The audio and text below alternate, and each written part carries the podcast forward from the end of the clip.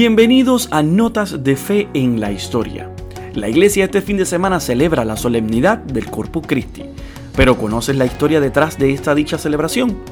A finales del siglo XIII surgió en Leija, Bélgica, un movimiento eucarístico cuyo centro fue la abadía de Cornillón, fundada en 1124 por el obispo Arbero de Leija, este movimiento dio origen a varias costumbres eucarísticas, como por ejemplo la exposición y bendición con el Santísimo Sacramento, el uso de las campanas durante la elevación en la misa y la fiesta del Corpus Christi. Santa Juliana de Montcornillon, por aquellos años priora de la abadía, fue la enviada de Dios para propiciar esta fiesta. La santa nace en Retines, cerca de Leija, Bélgica, en 1193 Quedó huérfana muy pequeña y fue educada por las monjas agustinas de Montcornillon. Cuando creció hizo su profesión religiosa y más tarde fue superiora de la comunidad. Murió el 5 de abril de 1258 en la casa de las monjas cistercienses en Foses y fue enterrada en Villiers. Desde joven, Santa Juliana tuvo una gran veneración al Santísimo Sacramento y siempre anhelaba que se tuviera una fiesta especial en su honor. Ese deseo se dice haber intensificado por una visión que tuvo de la iglesia bajo la apariencia de la luna llena con una mancha negra que significaba la ausencia de esta solemnidad. Juliana comunicó estas apariciones a Monseñor Roberto de Toret, el entonces obispo de Leija, también al doctor Dominico Hughes, más tarde cardenal legado de los Países Bajos, y a Jacques Panteleon, en ese tiempo archidiácono de Leija, más tarde el Papa Urbano IV. El obispo Roberto se impresionó favorablemente y como en ese tiempo los obispos tenían el derecho de ordenar fiestas para sus diócesis, invocó un sínodo en el 1246 y ordenó que la celebración se tuviera el año entrante. Al mismo tiempo, el Papa ordenó que un monje de nombre Juan escribiera el oficio para esa ocasión. Monseñor Roberto no vivió para ver la realización de su orden, ya que murió el 16 de octubre de 1246, pero la fiesta se celebró por primera vez el año siguiente al jueves posterior a la fiesta de la Santísima Trinidad. Más tarde, un obispo alemán conoció la costumbre y la extendió por toda la actual Alemania.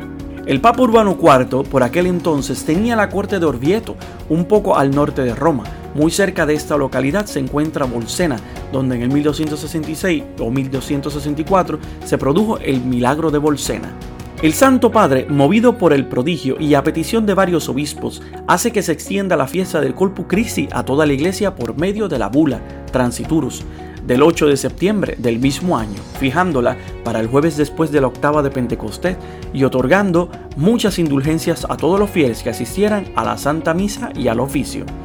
Luego, según algunos biógrafos, el Papa Urbano IV encargó un oficio de la liturgia de las horas, una oración que se reza específicamente en la iglesia a San Buenaventura y a Santo Tomás de Aquino.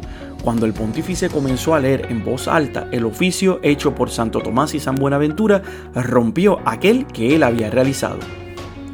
La muerte del Papa Urbano IV el 2 de octubre del 1264, un poco después de la publicación del decreto, obstaculizó que se difundiera la fiesta, pero el Papa Clemente V tomó el asunto en sus manos y en el Concilio General de Viena en el 1311 ordenó una vez más la adopción de esta fiesta. Para el 1317 se promulga una recopilación de leyes por Juan XXII y así se extiende la fiesta a toda la iglesia. Ninguno de los decretos habla de la procesión con el Santísimo como aspecto de celebración. Sin embargo, en estas procesiones fueron dotadas de indulgencias por los papas Martín V y Eugenio IV y se hicieron bastante comunes a partir del siglo XIV.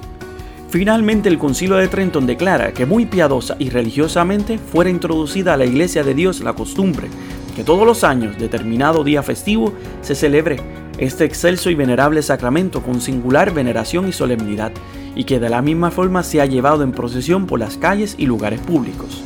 En esto los cristianos atestiguan su gratitud y recuerdo por tan inefable y verdaderamente divino beneficio por el que se hace nuevamente presente la victoria y triunfo de la muerte y resurrección de nuestro Señor Jesucristo.